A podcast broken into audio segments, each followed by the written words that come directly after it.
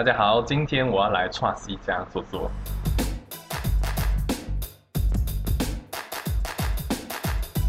嗨，欢迎大家今天来 Trust 家坐坐。哦，声音的频率真的很高哎。今天很开心呢，邀请到我的朋友，我们之前在伦敦认识的，他是一个非常厉害的蓝牌导游，很有内涵的一个人。欢迎我们的伦敦蓝牌导游 Craig。Hello，大家好，谢谢 Trust。你可以离麦克风近一点，不然我觉得我声音应该很大声。好，今天超开心邀请他来我家坐坐的。然后我们刚刚呢，其实已经在我们家大聊了一场。很可惜，其实我们刚刚好像就可以录蛮多讨论的内容的。我一进来就看到有一个圣诞树，立刻想到英国。马上跟你讲说，不要取笑我们的圣诞树，因为如果你是外国人，看到圣诞树，应该会觉得这种时候怎么会有圣诞树，对不对？我可以了解收圣诞树的痛苦，所以所以你可以体会。我家也有一个，但你知道你有收圣诞树很累啊。对。但是不是外国人，尤其是就是有在过圣诞节的外国人，他们如果看到过了一月中还有圣诞树，是不是很值得生气的一件事？他们会有点惊讶，对对对。但是但是你必须了解，我是一个在，我 我是一个在台湾的英国英国内心，所以我看到就有一种。圣诞树就是英国的感觉，真的假的？因为圣诞的这个仪，这个整体的仪式是英国发明的。你吃火鸡啊，你只要写圣诞卡啊，嗯，圣诞老人穿红衣服啊，这个都是英国人发明出来。是因为新教的关系吗？小朋友还会拿到圣诞卡，拿到礼物。其实是十九世世纪的时候，当时这个英国是工业革命，所以工业革命就是就是不停的生产。对。包含各种玩具，嗯，那刚好狄更斯的小说《圣诞节》，他就整个两个搭在一起，哇，好聪明哦，就爆发了，好酷哦，我都不知道哎，英国发明了整个圣诞节的，就是过节的方式这样子，对，就是其实整整体的欧洲过圣诞节其实是很朴实的，嗯，了不起吃一条鱼去教堂，嗯，可是英国就是可以非常的铺张，就是要送，还有那个什么 crackers，有没有看过？如果大家不知道 crack crackers 是一种。像糖果一样的东西，然后 party 的时候大家各拿一头，把它拉开，里面有小礼物，里面就有小礼物。这个就是英国发明的。嗯，对，那刚好英国人当时工业革命中生产各种各种礼物，就可以随着圣诞节一起爆发出来。这是一个很棒的商业商业活动哎，商业宣传。我常开玩笑说，爸妈，你如果圣诞节担心送礼物，你要怪英国人，他制造了这整个产业链。而且也影响了全世界，影响了全世界，跟跟着大英帝国影响全世界。真的哇，原来这点我都不知道哎！哇，你真的是很懂很多哎！我看到就哦，英国，英国，你真的懂很多，你随便什么事都讲出来。但是你刚刚十九世纪好像发音不标准，我想问考你一个，那个你会念四十四只石狮子吗？四十四只石狮子，四十四只石狮子。四十四只石狮子，不行，好无聊。我就喜欢考我朋友们这样的问题。哇，原来圣诞树这样，超酷！我我也不知道，我觉得我讲话还蛮口齿清晰，毕竟以前参加朗读比赛。真的。所以呃，我觉得有的人，我的朋友们可能不知道你你是知道你是伦敦的导游，但是不太知道什么是蓝牌导游。然后你也可以介绍一下，为什么你一个台湾人会跑去英国混这么久，混了几年？也没混啊，二十多年，很扎实，在那边生活二十多年。对我很少第一次在台湾，可能因为疫情嘛。我们现我们现在在录这一集是二零二零年嘛，对，所以因为疫情，我可能你一月本来要回来过个年，没想到要过完一整年。我其实一月是回来看我奶奶，嗯，因为我其实二月在英国有很多的，已经有很多很多的邀约，可是我奶奶已经一百零二岁了，对。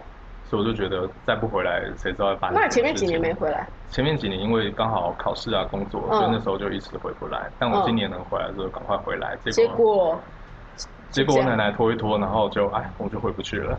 哇塞！我觉得是奶奶。但是这是不是也是一种，就是一个缘分呢？对对。可你回来也是做蛮多事，你应该有觉得哎，也刚好回来，所以其实也做了，就是至少因为英国前阵子那边封城，然后现在也是有蛮多限制的，所以你回来应该。也觉得比大家那边好吧，尤其是这一阵子。对，我不是说，幸好我在台湾。对啊，因为我看你做了超多事情。对，我有做一些，我我也很幸运啦，碰到一些讲座的机会。没有，那是因为你很优秀。对，毕竟是我们的来宾，所以我还是要客套一点。没有，他是真的很厉害，我才会找他来当我的那个嘉宾。哎，那你介绍一下，就是我刚刚问你的，就是当时什么样的契机，居然去英国了？当时的契机哦，有点像赶鸭子上架，因为呃，我妈妈在欧洲有做一些小生意嘛，所以那个时候就觉得可能放英国会，她会安心，然后她自己会来，所以就把我送来英国这边念念看，念念书。对，所以我也蛮感谢我家人。给我这个机会，那他会选择英国是是他本来就是只针对英国，还是说他也觉得相比之下，英国的整个发展跟安全性都比较高？其实当时我爸妈的思考是：第一是我妈常来英国，因为做生意；那第二是她其实周遭有一些朋友的小孩去留美国，然后他们叫她。把我送到英国去，在美国念书的人，他们会必须学很多历史，嗯，然后他们觉得历史都在欧洲，嗯，所以呢，在美国留学那些人，他们的内心就是想要来欧洲，嗯，所以他们就觉得，那既然要送你，赶快送欧洲，哦，大概是一个这样的思考，所以我妈就说好欧洲，嗯，大概。所以你是几岁？我十几岁的时候去的，十几岁，对。那你那时候就是去念国高中？国中，从语言学校开始，然后国中、高中。对，大学，那你大学其实就主修，你什么时候发现你是对艺术有感觉的？我其实从小就喜欢画画，嗯，我很小的时候就想要成为漫画家，嗯，我还会画各种漫画到我班上去，竟然有人买，所以那时候很很小就想做跟艺术。你说是在台湾还是在英国的时候？在台湾的时候。我天哪，嗯，其实画的不怎么样，或者是就是我觉得好玩，对，但可能就是。小时候就是有自由画画的记忆，对，所以一直都很喜欢艺术。嗯，而且我小时候我还，我每次都在回想我为什么喜欢这个导览。我觉得可能跟我很小的时候，因为其实我是我小阿姨把我带大，因为我妈妈爸妈都在忙。嗯，那我小阿姨她发现我好像喜欢自言自语，他就给我一个。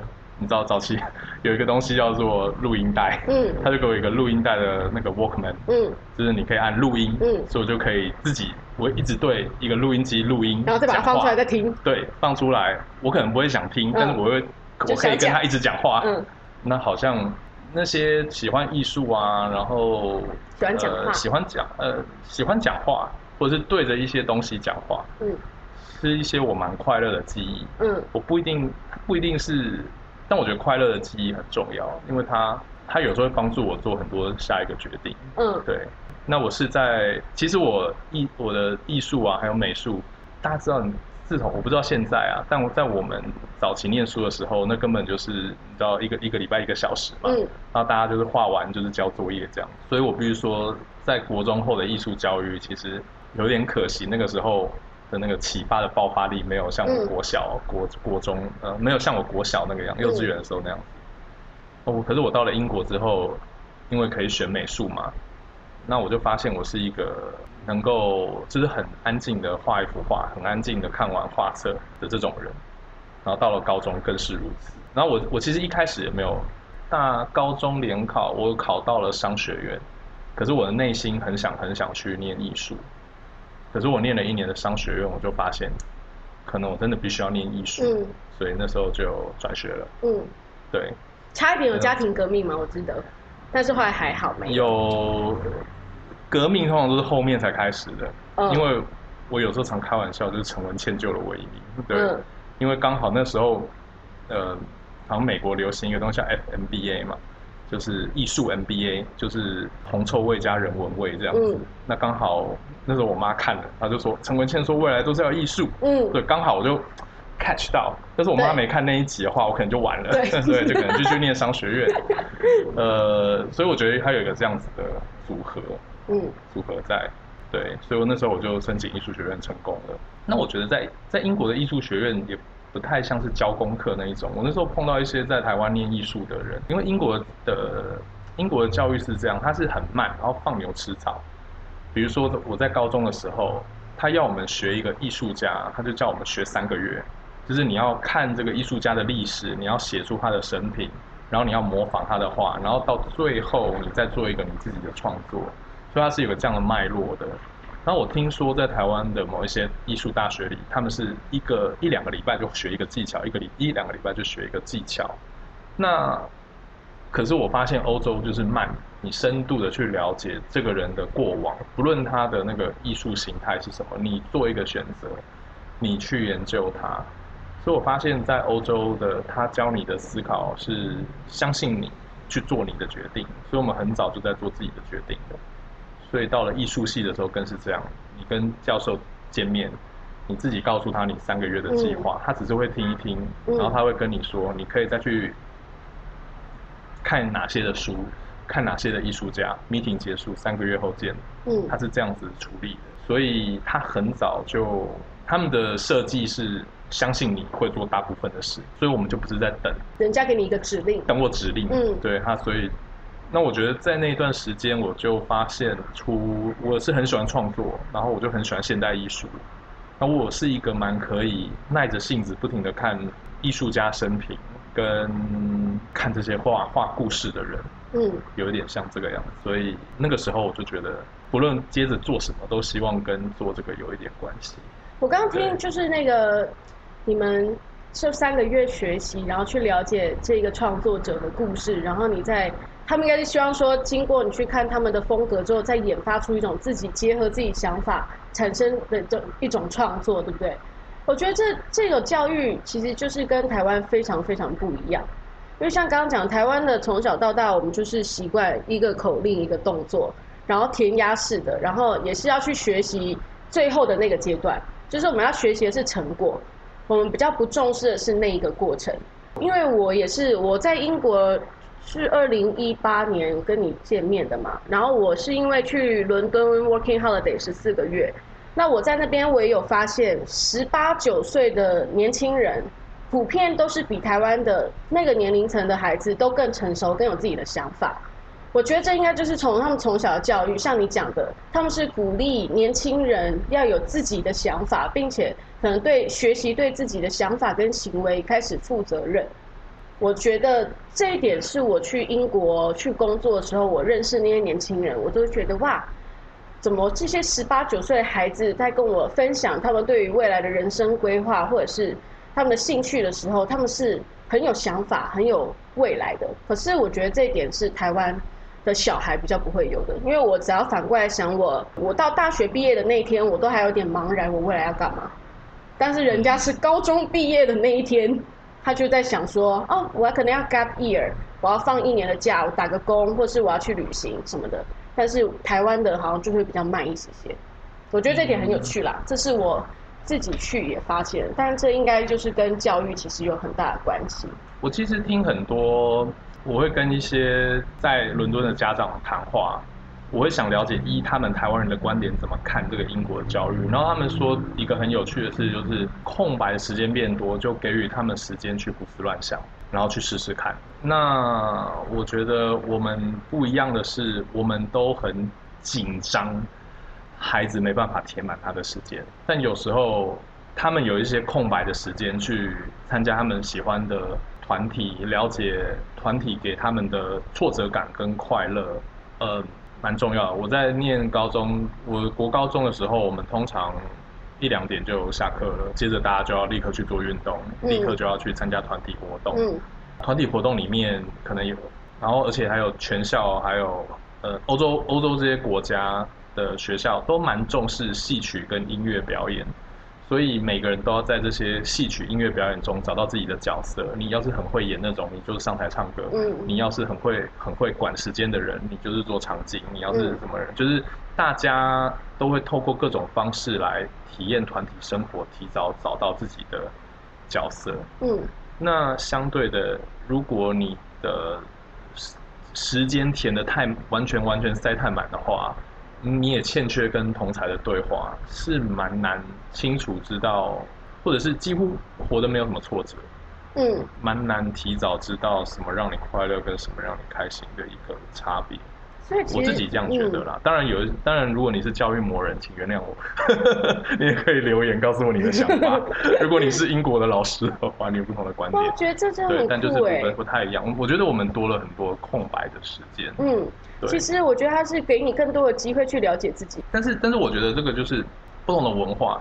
我曾经认识一些非常有钱的这些家长，他们我都目睹他们孩子十七十八岁，就说你你要准备出去打工喽，端盘子喽，你要离开这个家，他们会提早给他，嗯，让他知道这是他的准备，嗯，然后这些孩子某个程度上，他们因为一路有各种的不同的生活，他们也会抱着我试试看，嗯，可能要去不同的地方，或者是很早的时候就会安排去旅行了，嗯，但是我觉得。在台湾不同，就是我们就是用那个孝道把你绑死，你知道，在我家附近种田，就是你啊，你要离开我，好难过。对，所以英国是个海盗的国家，鼓励你赶快冲出去，找不同的地方。那我觉得我们太晚出去了，嗯，太晚去发现这个世界。像我那时候大概十几十几岁的时候，我就听到我一些学妹，我那时候觉得我要立刻升学是件很不酷的事情。嗯，我一些学妹都说。我高中毕业，我要先去纽西兰照顾海豚，因为我很喜欢生物。我说：“哇靠，太厉害了吧！”我那时候只觉得我是喜欢艺术，可是他已经知道他接着要干嘛。嗯，对，所以我觉得是都是不一样的机遇。对，对，但他们多了空白的时间，所以我想鼓吹大家要给彼此空白的时间去探索、去思考。这真的就是真的文化的不一样。所以你打工的时间是几年？就是十八，高中毕业之后吗？我大学念完艺术之后，我其实一直很想要在艺术的领域里工作。你说大学结束？对，大学结束。那那时候我就已经在一些博物馆啊实习啊，干嘛的。可是有中间我常常打工，因为我打工就是要养我，这是我在伊朗实习的这些机会，就是因因为我想做这个选择嘛。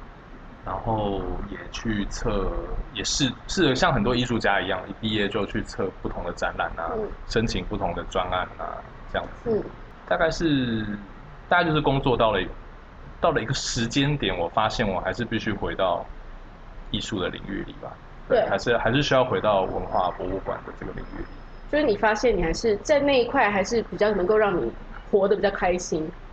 简单说，就是碰到一个大的创击，就是被那个之前，对，嗯，对，被之前那一刹那，我就觉得，shit，三十几岁了，该决定的时候，你要做一个比较长久的决定。对，那我觉得长久的决定。当然，有时候当下是眼花缭乱了。那我当时大概问我自己这样子的问题，就是你做什么事情，别人说你做的很好又很快，因为我觉得这是蛮重要的。因为有时候我们只觉得我们想做我们喜欢的事情，但有时候别人看到你的这个观点是不一样的。那我就记得我朋友曾经说过，他说我让很复杂的东西很好懂。嗯，他说这是一个很大的特色，尤其在艺术领域里。所以我当时就一直记得这句话，还是我只记得赞美啊？我不知道。呃，可是我觉得他是我做，那我回我回头去看，只要我跟我只要接近艺术，我只要接近文化或博物馆，我都是还还有人群，我都是很开心的。嗯。那所以我就在想，什么样的工作可以做到这件事情？那我的导览就是我目前的解答，这样子。对。但是什么样的契机让你发现这一份工作？你刚好学校。我的老师生病，所以他给我一个缺，嗯，所以就说你要不要去带大家去伊朗博物馆？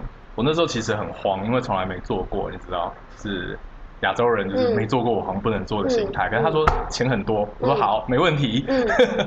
然后我就开始安排，然后我发现我在安排的过程中就很开心，因为对我来说很简单呐，就是。我带大家去我开心的地方，我带大家去看我觉得很棒的人，我跟大家分享我喜欢的作品，然后就这样安排了五天。所以从伦敦从西边到东边，这样连续安排了五天，从古典看到现代，甚至看到涂鸦，甚至看到艺术家的自己的家里面到东伦敦。嗯，然后我就觉得哇，这些钱我还可以分给这些我喜欢的博物馆。嗯，我可以。捐款，我觉得是件很棒的事情，所以那是我第一次。然后后来，呃，我坐下来的时候，大家评比不错，嗯，所以那个时候就一直烙印在我脑里。我好像觉得做这件事是很棒的。那大家在伦敦好像只所有的旅行社只跟蓝牌导览员合作嘛，就去考这个执照，所以是在这个气氛下去考这个执照的。对，那你可以讲一下蓝牌导游跟其他牌导游的差别。我们牌有很多种啊，但是我只能说伦敦的蓝牌导游，他是有一个两年，然后接近八百多个小时的课程哦而已哦的上课时数的训练。那这个里面简单说就是很大量、很大量的历史，而且我们里面其实很理论课只是一部分，很多都是非常多的现场。所以我们每个礼拜六几乎都是在做，要么就是听最好的导览员讲给你听。不然就是我们现场就开始在导览了。所以在这两年的养成，我常说英欧洲就是慢，就是它的养成就是慢。他们相信你学一个技术就是要久，嗯，而不是速成，嗯。所以在两年中，我们其实做了非常非常多的训练。那他这个训练为什么这么久？就是就是希望说，未来你碰到。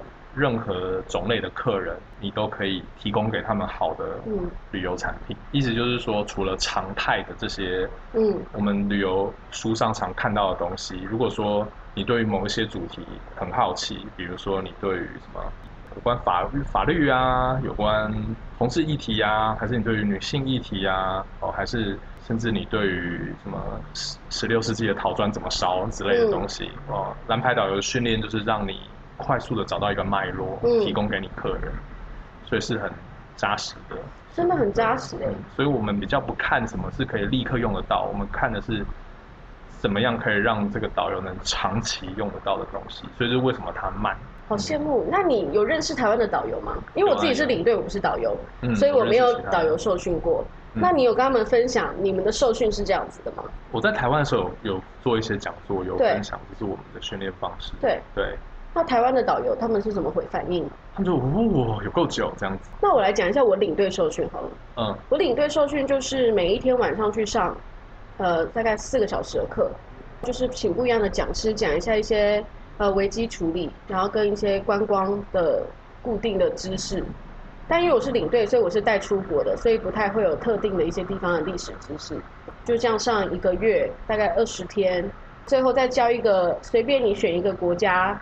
然后一个城市的一个导览的行程交上去，然后就拿到领队执照了，就受训就这样子而已。但现在就是我现在回想起来，我不知道有哪一件事情是真的有帮助我，就是 就是有点就真的是纸上谈兵，我觉得好可惜哦。教育真的是差很多哎，对于一个专业的一个培养的养成的方式，完全不一样的态度去对待哎。我觉得可能在不同的这个时间的。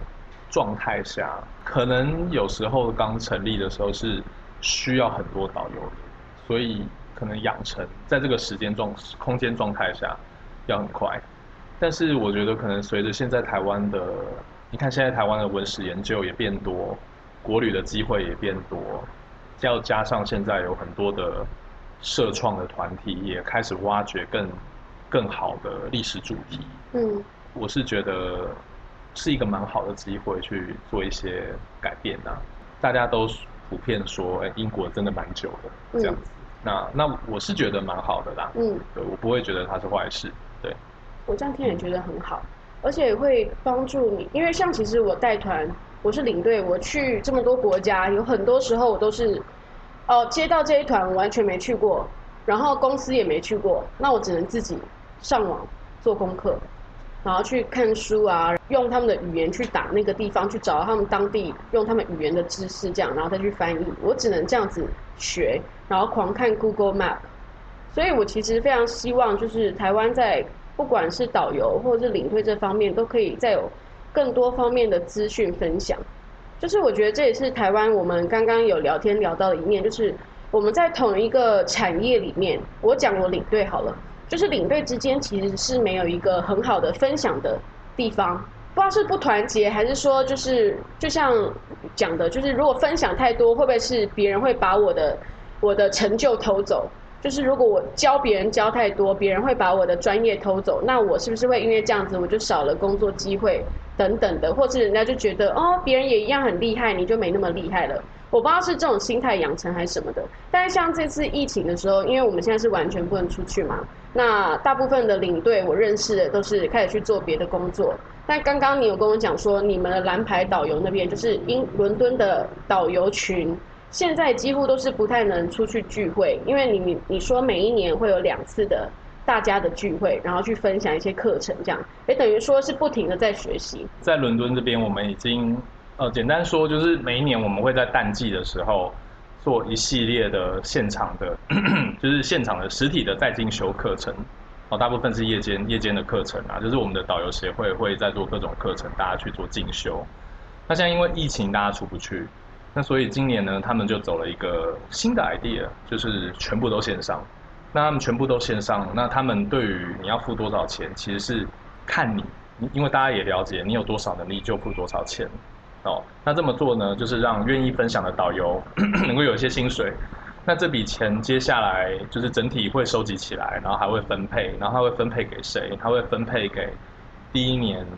今年毕业的蓝牌导游，因为他们最惨，因为他们都没有碰到任何的旺季。那第二呢，就是分配给不论是生理上啊、心理上啊受到创伤的，或者是年纪比较大的导游，哦，依照个人不同的状况啦，来分配给他们，当做是种安慰与补贴。对，那我觉得这是很令人感动的事情。对，因为其实大家都努。也也很幸运，因为这个线上，所以大家还可以继续进修。所以在我闲暇没事的时候，IG 没在动的时候，就是在上课。那这个这个集就是这个团体，算是国家是国家支撑，还是算私人的？它是私人的。所以真的很很感人哎。嗯，我是我是觉得很感人。所以我我如果说各位看我的 IG 或我的影片，就会知道，我通常都不太介意分享大量的资讯。因为我觉得我们我们能分，因为历史真的是太太大太浩瀚了，我们能分享的也都是前人很慷慨的分享给我们的东西而已。那我们只是让这故事继续下去的人，在我的心中不会有这种制造竞争或者是消薄自己的问题，因为我愿意分享，我才愿意学更多嘛。嗯，我的我的我的感觉大概是这个样子。而且就是有一种觉得大家可以一起知道更多、进步更多、了解更多，是一件很很美好的事情。对，因为我觉得有多元的对话，就在在讲一一样一个地方的时候，大家都有不同的解释。那我觉得这个就是导览的美好嘛，它可以跟它可以不但可以分享，能够听大家对于这个不同地方的诠释。那我觉得这是好事。现在有线上软体，然后我们能够去运用它，那我觉得这个就是很棒的事情。对。那现在呃，台湾人在伦敦是蓝牌导游的人数大概有多少啊？台湾人大概，或是讲华语的，好了。讲华语的大概四十四位，台湾人大概十几位。哦，对，十几位蓝牌导游。不是，而且蓝牌导游就是是不限制伦敦的哪一个地方都可以去介绍。你你考到蓝牌导游执照，它特别的是某一些地方只有蓝牌导游可以介绍，通常是女王或者是这个国家遗产。嗯，哦，那他只跟蓝牌导游合作。为什么？因为已经有好几十年的合作关系了，嗯，所以大家知道彼此怎么控制人群啊这些东西，所以是为什么，呃，我们都很重视一个长久的合作关系啦，嗯，那我觉得这也是我特别看到值得我们去学习的地方，因为我发现现在很多的这种景点跟跟旅游公司或者是他们是抱以怀疑的。的态度，嗯，我担心你来我这会不会讲对，嗯，或者是你来我这会不会造成我们什么困扰？那我在英国看到的是，其实我们应该保持一个常年的关系，所以每个重要的景点，我们都会有这个志愿者去当他们沟通的桥梁，很清楚的说出你来这个景点的时候，你要在哪边买票，你的旅客能站在哪边，如何做才不会造成对方的问题。嗯，对我觉得是这些自律。成就还有对话，那我觉得这是我们需要去学习的。因为如果我们想带更多客人到更好的景点，那势必也要景点打开心胸来分享他们的资料，嗯，然后一起来沟通，来处理好旅客，所以旅，所以我们才能提供更好的产品，而不是抱以很多怀疑的态度，怀疑他做的好不好，嗯，怀疑。我们应该定一个好的基本规则，对，我觉得这是需要的。所以这样的意思就是，因为我自己没有从台湾带台湾人去伦敦过，嗯，所以这意思是说，比如说，如果是带团去伦敦，要去大英博物馆，当领队的是不能在那边自己介绍的吗？技术上，领队是不能在那边介绍，因为应该多多少少会有一些这个 visa 上面的问题，因为你在那边介绍，你等于是在工作嘛，哦，那领队应该是就是。照顾他们，在欧洲某一些国家，可能是有一些地方感觉领队嘴巴要张开了，警察就会过来了，像意大利之类的地方。那所以说，一般来说，台湾的旅客过来，呃，领队会先联络某些景点，他会联络蓝牌导游。嗯。那我们的时间如果能配合，就会出现，然后就提供导览的服务。哦，是这样子。对。对，但是还可以更善用我们。对，伦敦那么多景点，对啊，不要只是大英博物馆。哦，原来是这样子作业的，嗯，难怪上次去，因为我第一次跟 Craig 见面，就是他邀请我去参加他的导览，嗯，然后但是其实我那时候看到这个讯息，但那时候我其实就是内心有点抗拒，因为我因为是领队关系，再加上我本人其实是一个孤僻的人，所以我很怕参加团体活动。嗯，然后如果是跟你的导览，一定又会有其他的人，所以我内心有点害怕。但是其实我又抱着我要偷学的心情，我就答应了。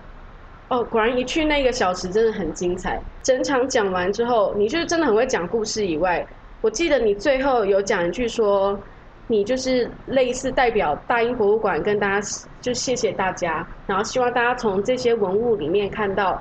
不一样的历史故事，然后有不一样的新的感受。哦，那句话其实是让我最感动的一部分，因为我可以感觉到你是用生命在做你的工作。因为我觉得每个人都要用生命在做自己的工作，就是你是真的喜欢，你是真的感动，然后你是真的投入在其中。这一点是让我最，因为我最挡不住这种类型的人了，对。然后这也是我一直想要，希望我在我做我自己领队工作上，也希望得到的目标。哎，那讲到大英博物馆，就是其实我因为做领队这八年多，所以我很常去一些古文明的地方。那也去了那次大英博物馆，会看到真的里面有很多各国的文物。然后现在也开始在炒，有一些国家，像是之前复活岛那边，他们就希望他们的文物可以回到他们的土地上。但是像我原本也是觉得啊，因为战争你这样掠夺人家东西，然后又不还人家，听起来就是有点生气。但是当我去了埃及工作之后，我去看他们的博物馆，他们是完全不会对那些文物有任何的距离的保护，没有任何的栅栏，就是所有人都可以挤在里面，然后去摸那些东西。我真的很担心未来那些东西会变得怎么样。我觉得他们在维护上面是没有做的很好，所以其实，在这种大英博物馆这么专业的地方，反而是。留给我们后人有一个更好的保存的方式。其实，所以我其实，在这一点，我是觉得那种心态是很很复杂的。那你是怎么看？我也觉得这是件蛮复杂的事情，因为如果我们简单说所有的东西都要回到他们原来的家，那世界就崩盘了。因为日本一堆神庙也是台湾的块木做出来的，是不是每一根也要还过来？所以我觉得，对于文物该不该归还？它都是每一个应该看每一个特殊文物的状况哦。现在我们最常，那目前唯一的这个分界点就是它是不是合法的来，跟博物馆该不该做更多哦。嗯，因为你特别提到这件事，所以我昨天在看哦，就是世界博物馆最近开了一个一个讨论会，就是有关他们觉得未来的博物馆应该是什么？是未来的博物馆应该是只是一个旅游的景点吗？还是它应该是一个跟社群社会教育一个更大的一个东西。那如果依照博物馆是一个景点的话，那当然大家东西都放在那不动，因为它看起来漂漂亮亮的。那它应该做更多的话，那它应该是什么样子？但现在大家都是吵吵闹闹，因为还没得到一个结果。嗯，以大英博物馆为例，我。我会我会觉得有一些东西，它有一些它的先后顺序，比如说有一些是没有同意状况下被拿走的哦。我觉得我们应该先做到陈述这些事实。我觉得身为一个导览员，就是努力的跟上新的资讯，让大家进入这个讨论的空间里面。像你刚刚讲到那个摩埃复活岛石雕，嗯，它最新的状况就是复活岛的人他们在二零一八年的时候有现场来大英博物馆抗议。就这么小撮一群人哦，然后联合了所有的媒体，而且很有趣，大英博物馆也很有很技巧性的让他们就真的就抗议，才让大家看到，而且还上报，而且台湾也看得到这个报道，而且很多人都会想，哦，你这么小的一个小岛，要整个岛还不到两万人，怎么跟大英博物馆拼？还有这么多粉丝？可是呢，我觉得有时候努力的说出来，说出你自己的故事哦，是不一样的，因为现在大英博物馆，我们日后隔了几隔了好几个月后。我们去看它背后这个复活岛背后的陈列，他就特别写了，我们应该重视复活岛曾经被欧洲列强殖民的过去。你知道复活岛它早期被欧洲殖民，听说苏格兰人还在那边养牛，还发生这件事情。哦，所以他们因为这次的抗议，也改变了他们背后对于这个文物的文字的叙述。而且呢，里面也讨论说何时哦该怎么来还回这个雕像。然后当然也有一些文物，也一直很有争议性啊，因为它可能是合法的来，但情理上可能会觉得，如果做一些归还的动作或归还一部分会好一点。所以我当然觉得大英博物馆需要做更多哦。但给大家另外一个想法是，有一些文物也是大英博物馆，别的国家也希望大英博物馆展出来。嗯，因为它是一个世界的巨大舞台，所以某个程度上我也会想象。我们台湾该不该，能不能努力，让我们台湾也有一些东西在这个里面，让我们进去的人也能看到自己，哦，把我们自己的故事说得很好。我觉得这也是我们应该努力的事情，就是我们一一方面要很了解过去，进入这个每一个文物的讨论状况，可是也很清楚未来，或者是我们未来可不可以设定什么目标。那大英博物馆它的另外一方面，它也做了很多。世界很多组织做不到的事，就是比如说现在最世界最大的伊拉克的研究，一部分就是大英博物馆策划的。因为比如说现在很多伊拉克的文物，你敢让他回去伊拉克吗？因为你有 ISIS 哦，所以他们都被摧毁了。所以大英博物馆也派了很多的人力去当地教当地这些伊拉克的妇女变成考古学家，然后大家再重新去组合自己的语言，重新再有点像是在。透过挖掘、透过研究、透过教育，他们自己当地人，来让他们自己能讲出他们自己的故事。所以我们觉得我们要看到两边很多元的，用很多元的角度去发现。至少现在的博物馆，大家也在思考有关对过去这段殖民的时间。因为简单说，整个其他世界其他的地方，大概在十八十八世纪的时候，都被欧洲列强殖民过。所以，我们我觉得我们已经进入到我们应该去正视这些历史。年纪大一点之后，我才真的觉得历史很重要。了解一个国家的历史，了解自己成长的地方的历史，是一件很重要的事情。因为我们才能从历史之中去知道我们哪一些错误，知道哪一些可以改进，知道我们未来要怎么进步。这真的是小时候我不会去思考的问题。正式开始当领队的关系，然后或者是现在开始更加会去，可能因为台湾现在的状况，所以也更会去了解一下我们国家，可能不管是对于中国，或是我们一直我们以前的人种啊，我们原本的本地的文化，当当又当因为有更多的了解之后，再出去外面说出我来自台湾的时候的那种自己讲出来的气势都不一样哎。对，讲到这个，因为你在台湾生活时间很少，嗯，你对于台湾这个国家的定义，你有任何想法吗？你跟对于台湾这个国家的定义，我觉得我真的说不准，因为历代的总统说的都不一样。嗯，但我只能说，因为我个人觉得哦，以我们以前历史课本真的有点太无聊，我们真的记不住，所以我们讲，我们说我们要了解历史两个字，会给大家很多的包袱。可是我觉得换个角度讲，是我们能不能说出我们自己土地的故事？我们能不能说出我们自己的故事先？哦，在我们还还不能处理这个国家的定义的时候，我们出去的时候，就算我们想漂泊，我们也能够说出我们的故事是是什么。我们有悲欢离合，还有各种不同的变化，甚至我们很早就在世界的历史里面。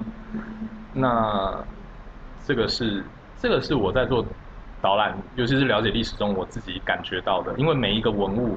它的造就绝对不是从这个地方生出来，它一定是经过贸易、经过组合、经过战争的状况下出现哦，或者是，所以我觉得，因为这得来不易，所以我才觉得我们在我们周遭的地方，我们能不能了解我们自己的故事？所以当我们出去的时候，我们也可以是一个有故事的人，因为我们常说。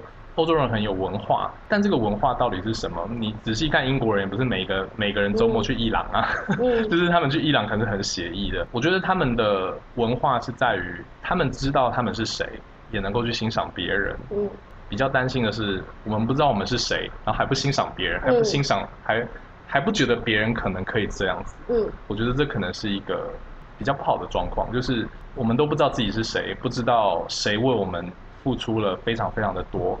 然后我们还怀疑别人有理想，还去讨厌有理想的人。我觉得这是叫，这是你这这段话讲的有点听不是很明白，你可以讲直接一点吗？应该说，我觉得我在欧洲这段时间，我发现有很多的理想主义，就是我们能够看到，哇哦，有些人他能落实某些事，因为他真的有一些理想，像英国做他改改变世界的呃这个船只。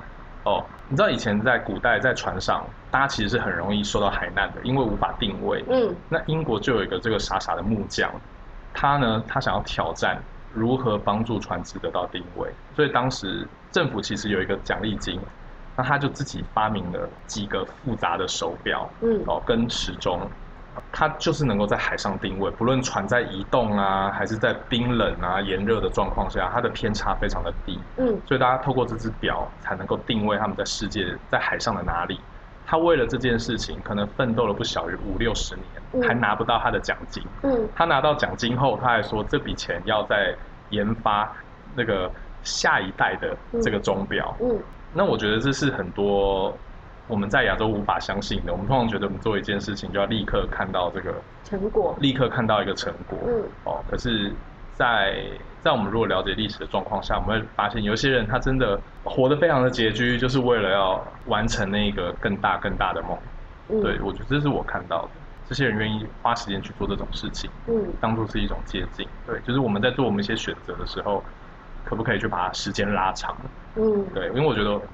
我们很多时候，我们思考的是，我做这件事试试看再说。可是，我觉得有一些事情是我们必须愿意投注大量的时间，知道我们五年不会看到效果的。因我愿意跟他耗三十年、四十年。像英国，呃，是世界第一个通过议会决定要这个，应该某个程度上说让。黑人买卖非法化，嗯，就是不可以再买卖黑奴了。是英国是第一个。嗯，那当时去愿意做这些事情的议员，每个都饱受抨击。嗯，他饱受抨击三四十年。嗯，而且最后这个领导者呢，他还不是上去说去当英雄那个人，他最后换了另外一个人来代替他去跟国会签约，来说服大家。所以。这一切都是他创始的哦，可是他愿意放下身段，让去造让新的一代去当这个抵制黑人贸易的领导者。嗯，所以我觉得透过历史，我们可以了解有一些有一些非常重要的故事是是有很好的气度的，觉得这是需要去了解的。对，可以多一点理想。那你最近现在回来台湾，比如说最不习惯的，或者是我知道天气很烂，你应该很想死吧？因为英国的伦敦的夏天真的是太美好了。嗯，伦敦的夏天好像才三十二度，然后两个月这样而已。就是你可以在公园那个听音乐，然后可以散步一整天，可以散步一整天听 Pips。对对，所以就那几天大家都会格外珍惜哦，而且大家都很开心，对，大家笑脸盈盈的。嗯嗯嗯，伦敦真的是就是真的看天气，大家的表情都不一样哎，真的，一出太阳大家都笑意盈盈的，然后阴天很冷的时候，大家脸都很臭。你知道我在伦敦住的有一天我要去上班，然后我们地铁都关起来了，因为有人跳轨。哦 no！就是就是就是说一年有最忧郁的那一天吗？嗯，就是在那一天。真的。那个那个阴天是真的蛮可怕的，在伦敦。但你自己是很习惯了吗？我还蛮习惯伦敦的生活的，对，所以我觉得这也给大家做一个参考，就是像英国或者是像像伦敦这个地方，它是一个非常个人主义蛮强烈的地方。所以我觉得我回来台湾的时候，我就被一种社群的文化在拉扯，各有各的好处。所以我这趟回来就是特别在适应这个东西。对，因为在伦敦一切都是很有界限的，所以你不会被人问任何私人的问题。你。各各种的状况，嗯，哦，那在台湾是团体文化，所以了解私人的状况是非常重要的，因为他担心你不去不去割他的田之类的，所以是不同的文化。我记得那时候我快要回台湾了，然后因为我在伦敦就是就没有那么在乎自己的体重，因为你知道，身为亚洲的少女，对，不管几岁还是少女，就是都会每天都，因为你不是少女，所以你可能不能理解。但我不知道你们遇到啦，有没有回来台湾，然后大家会说，哎，你怎么变胖啦，或者说。怎么样？怎么样？怎么样？反正因为我们身为亚洲的女孩，每天照镜子，第一句话看到自己就说：“我怎么那么胖？”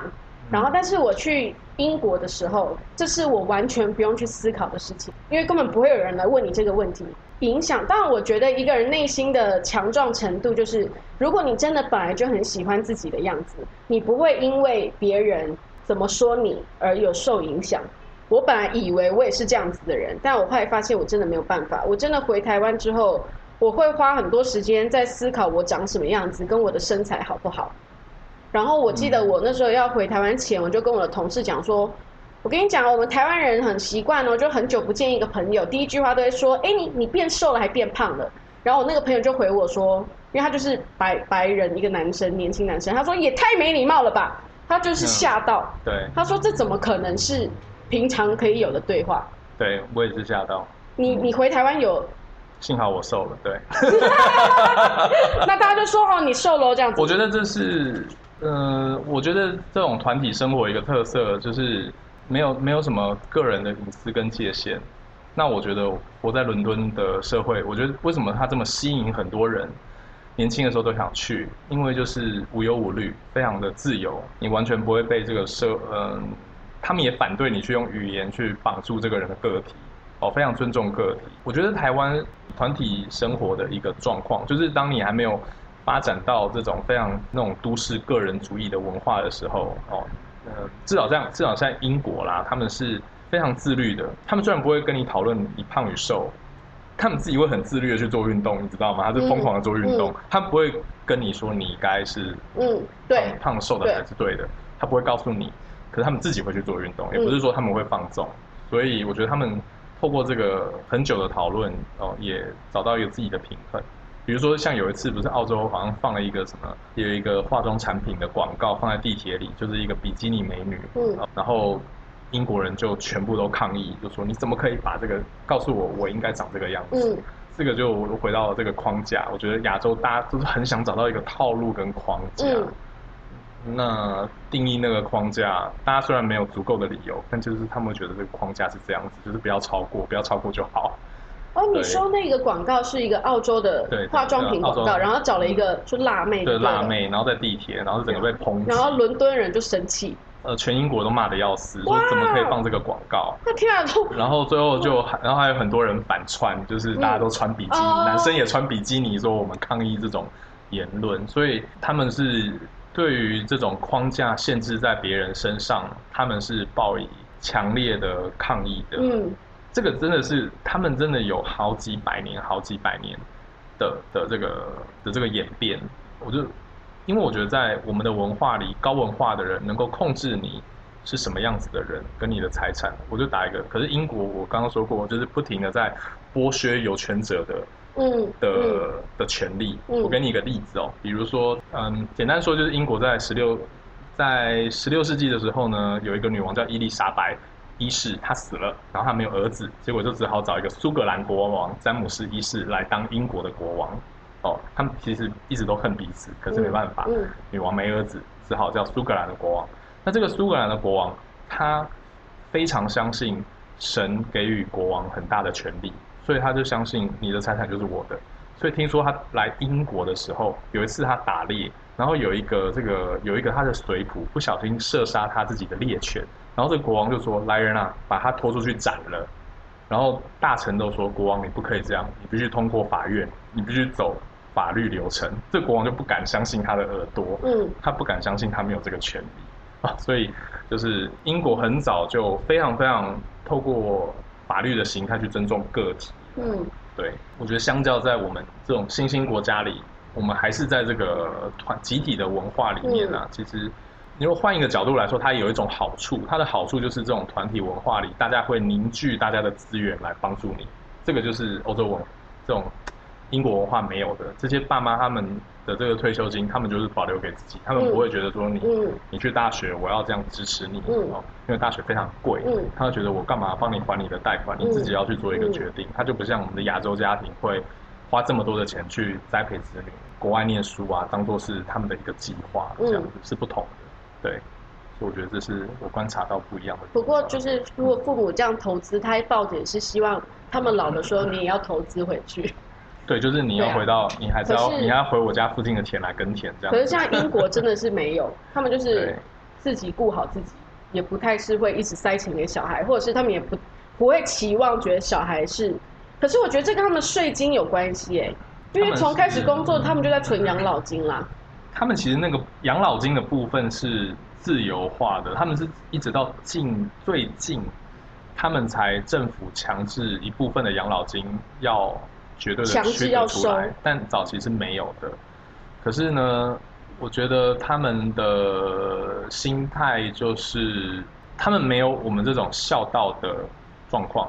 呃，在英国的话，你 你会可能会惊讶，很多老人当他退休的时候，他就会去这些什么南海港小镇，什么空罗啊、East Eastbourne 啊这些地方，然后这些老人都会买那种小小的那种推动车，嗯，然后他们英国呢，这些老人因为要活得很独立，所以他们超喜欢买微波炉食物，就是为什么 Marcus Spencer 就世界最厉害的微波炉食物，英国疯狂的做，就是他们很这些东西都代表他们能够独立，他们不需要靠孩子。哦，是这样子。对，所以你看英国，英国任任何这种老人展，就是一堆这种摩托车，他们可以自己自己开着走这样子。但是我其实有发现一件事情，因为那时候我在英国的时候，我妈妈有来找我，然后我们就去带他们去咖啡厅嘛，就是户外那种，然后就会一直看到，比如说七八十岁的老人，可能自己去买菜啊，然后自己在逛街啊这样，然后我就跟我妈说，妈，你看。为什么台我们台湾的七八十岁的老人，他们就像我阿公阿妈了，他们为什么都会一直在家？他们会然后身体就很不好，可是他们身体很不好，可能就是因为一直在家，就不太去运动什么的。我说为什么会差这么多？应该也要像他们一样，就是就算你七八十岁，你还是可以做自己想做的事情。但我妈就跟我说，你也要想一下这个国家发展以及他就是我们就是讲到养老金的这一个部分。可是像你刚刚讲，原来强制养老金。这个部分是这几年才近代的，真的？那为什么他们还可以七八十岁的时候？所以也是要靠平常存款他们其实会有一些补贴的，比如说什么看牙医啊，这些是政府补贴。然后他们的健康是 NHS 是免费的，嗯，这样子。那至于可能有一些老人，他们可能很早就买房子，所以他们可能房子在这些大城市卖了，然后就可以到比较便宜的地方去住，所以就用来当养老金。但是他在他们的文化里面。我们先撇开这些有农业文化强烈的地方哦，至少在英国这个地方，他们不觉得要有这些孩子在身边才是快乐的。他们相信自己的独立是快乐的。他们大概从孩子十八岁的时候就可以感觉到。对。那我们的文化是比较用孝道就绑在周遭这样子，就是最好在我身边。可是我们觉得还是必须去看每一个状况不太一样。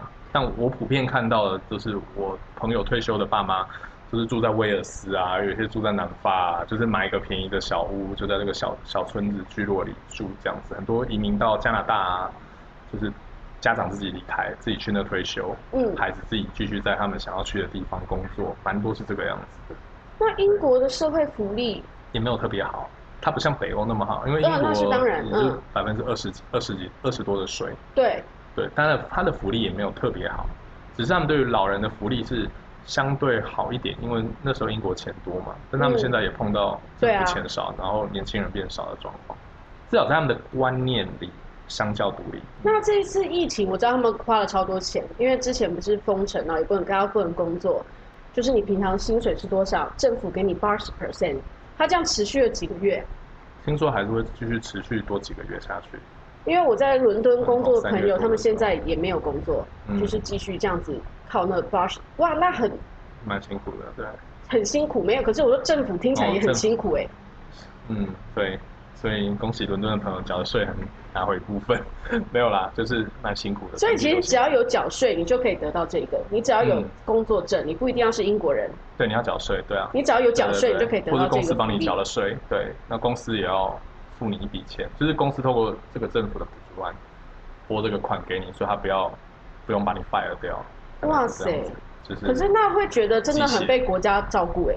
就是各种国家都有不同的对啊纾困方式啊，对对对对。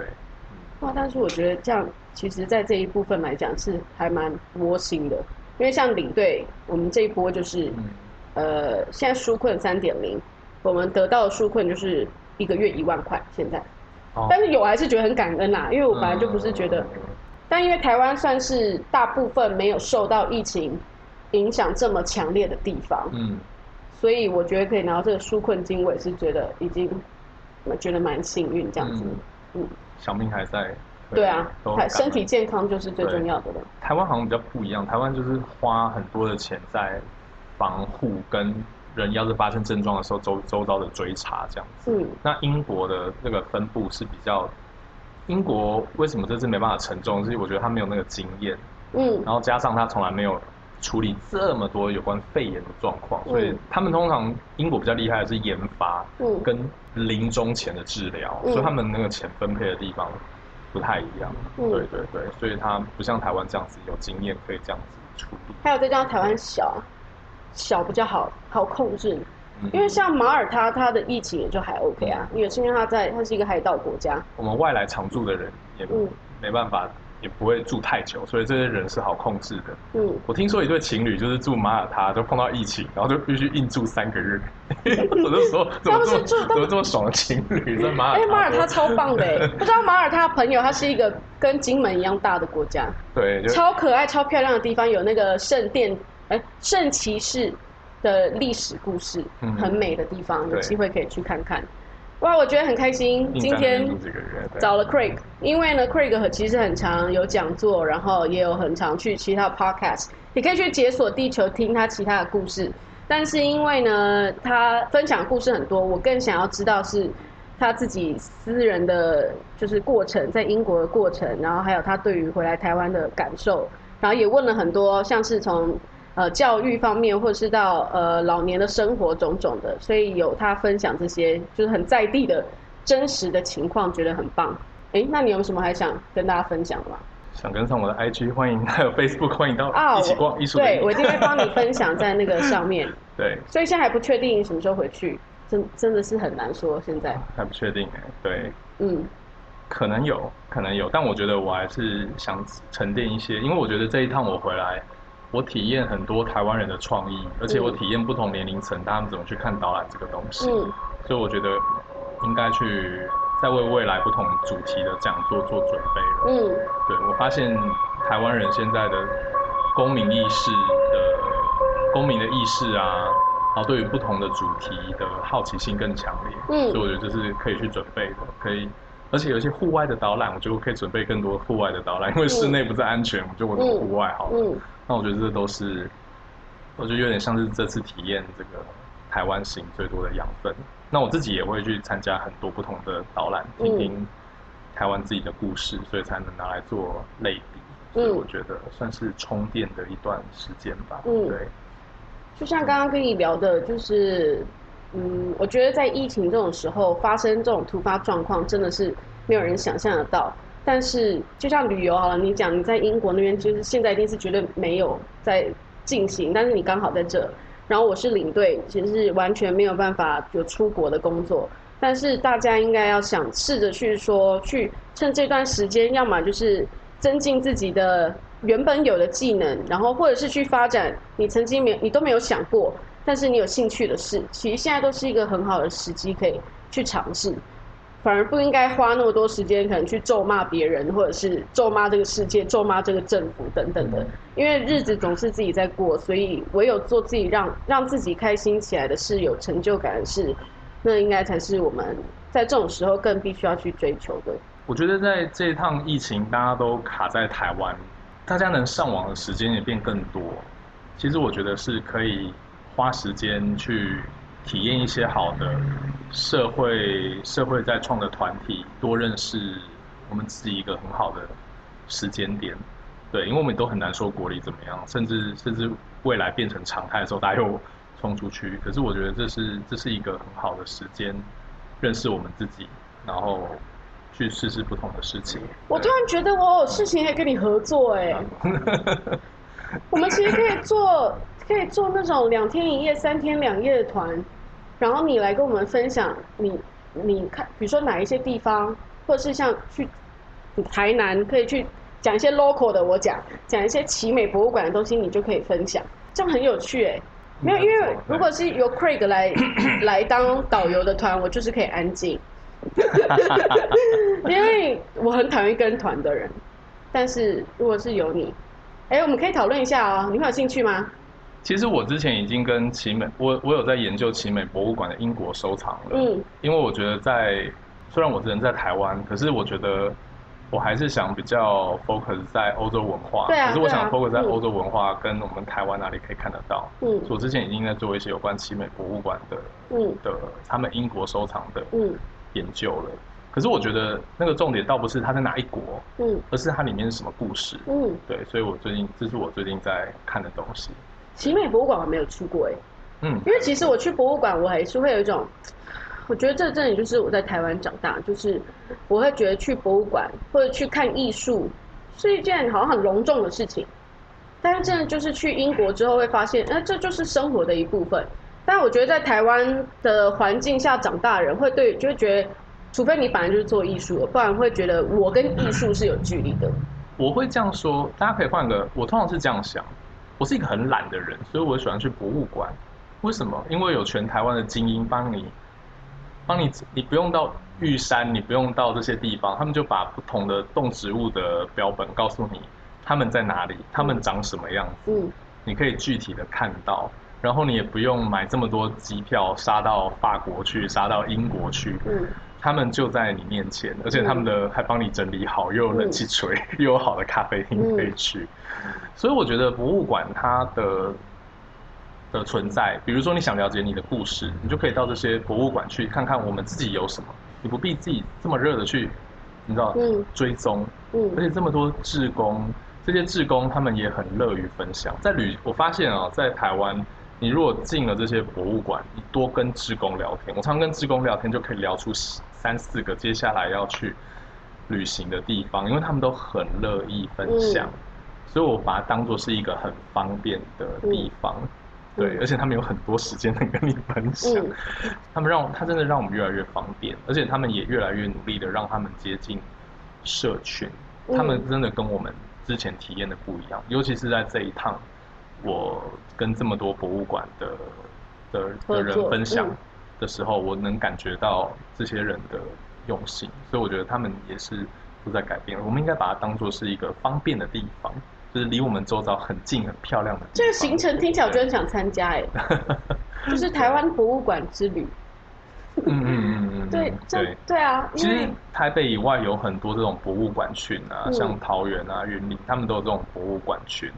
那我会把他们当做是，就是如果说你有，如果说你暂时不能出去，然后你又想有一个地方能够安静的看一看，能。因为有时候周末就是只能吃饭，不然还能干嘛？但博物馆你能够去，你能够静下来，你可以看一下，喝个咖啡，看看别人的故事。对。但是台湾的博物馆如果是没有导览的话，他们的资讯是清楚的吗？这个我觉得，这个我觉得有有一些博物馆很努力，很努力的在做。对。那我一般来说，我通常去去台湾的博物馆，都会问一问，哎，大概几点有导览？如果我能参加则参加，一般来说通常是十点啊，或者是下午两点之类的。这是我发现台湾博物馆的一些常态，十点或者是下午两点，通常都有不少的志工会会分享蛮多主题的。那我觉得那个就是一个旅行蛮好的体验，所以我觉得博物馆是一个帮我们省时间的地方，我们不必这么努力的去探索。呃，而且尤其这种天气，对，尤其这种天气，真的很想死。对对对，而且它绝对会让你的这个周末跟只待在我们常去的地方很不一样。嗯，不会这样去思考它。对对对，太好了，谢啦，谢谢今天你来我家，我只请了他一杯咖啡，非常好喝的咖啡。对，然后很开心，这是第一次，也是跟他坐下来聊，认真聊天。之前的聊天，你就问我说，你有吃过那间？新疆菜吗？就这样而已。哦，真的吗？对，然后没有，然后我们就没有再聊下去了。那天他也去忙了吧？不停的烤肉。然后没有，下一次见面就是在台湾了。然后我们这个周末呢，有一个呃，我邀请了三位讲者的讲座在信义区那边。如果有兴趣的话，可以去 Trusty 小西皮看这个八月二十三号下午的讲座活动。